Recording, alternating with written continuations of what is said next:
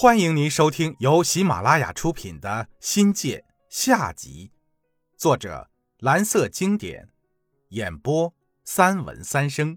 欢迎订阅。第三章心梗。从设岳父灵堂的晚上开始，大院里的人和前来吊丧的人络绎不断。村上邻里自备纸钱信箱前来孝家，吊唁者来到灵堂灵柩前跪拜，焚烧带来的香纸。按照习俗，每当有人前来吊唁，孝子勇勇必须接孝，孝女老大几个以哭相迎。每一位前来吊丧烧香磕头的人，都得由孝子陪跪。吊唁者要去扶孝子时才能起身。如果有人忘了劝说哭丧的人节哀，那智勇就得一直跪着，这可把幼小的智勇苦着了。守灵的第二天，智勇的膝盖红肿溃烂，要人扶着才能直立起来，但还得跪，还得忍着疼着。岳母看在眼里，如刀绞般的心痛，但没办法呀，谁叫智勇是个男丁呢？晚上来吊孝，大都是在九点之前，不走的就要留下来吃夜宵。天冷，烤着炭火的人熬不到半夜就走了，剩下的就只有几个至亲要坚持下去。那不是一般的累。后来几个人商量，白天由老大几个女的轮流坐庄奉陪，晚上呢由我和全进荣及叔伯侍候着。孝子智勇二十四小时要作陪，不便躲也躲不开。等熬到了出殡前的晚上，一个个已经累得不成人样了。封棺是岳父葬礼中最重要的仪式之一，由白鹤先生，也就是风水师看好时辰，召集我们在座的亲朋好友齐聚灵堂，最后一次瞻仰岳父的遗容。看完后立即盖棺。也叫封棺，棺盖与棺身连接处用油灰粘紧，打下几个长长大大的铁钉，在棺柩中间处用棕绳捆紧。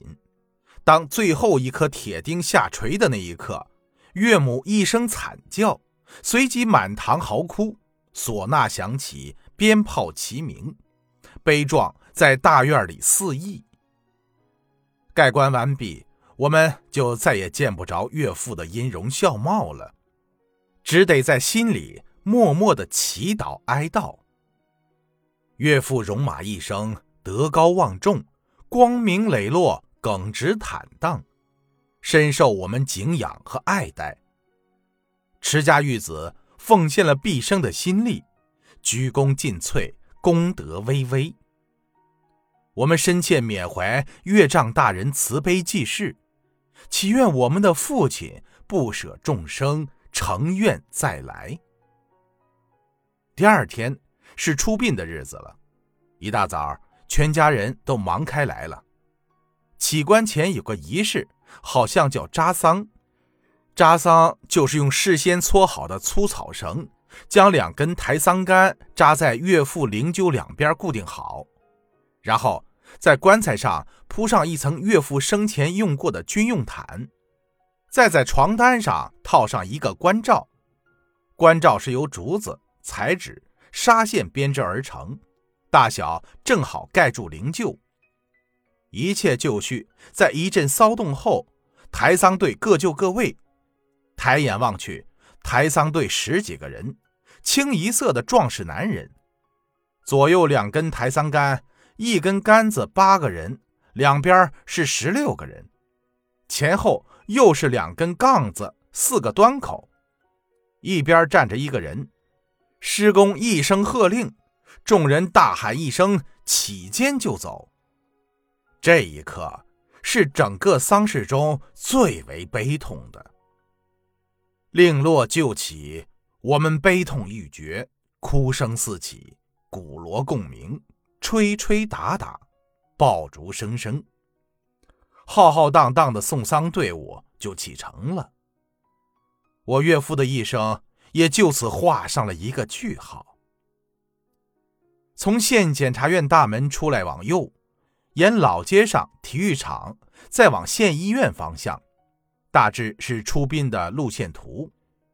施工在前面鸣锣开道，香灯师跟着抛洒纸钱，接下来是花圈、碗帐、挽联。花圈、碗帐排起来有几十米，长长的一大串，增加了队伍的声势。然后才是我们这些家属和亲朋好友组成的败露队伍。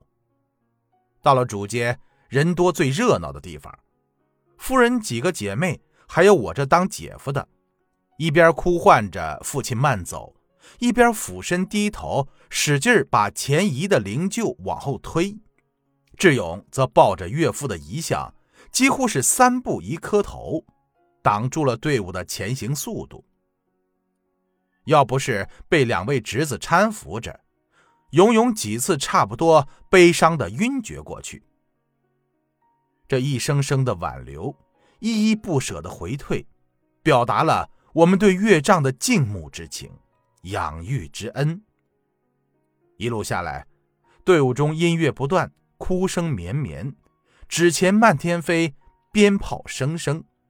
岳父的送葬队伍真的是庄严隆重。悲壮感人。送葬队伍绕县城的大街走了一圈终于在检察院后的山边停了下来。众人观望等待，或撒开了去，只剩下兄妹几个簇拥着岳母，跟随着抬丧队。过了一片玉米地，上到了一个小山坡，便到了岳父的墓地了。墓穴以山为脉，正对着县城大街。抬丧到了墓穴前，将灵柩换个位，头枕背断山，目览山城。有人将纸钱在墓穴内焚化，并杀鸡淋血。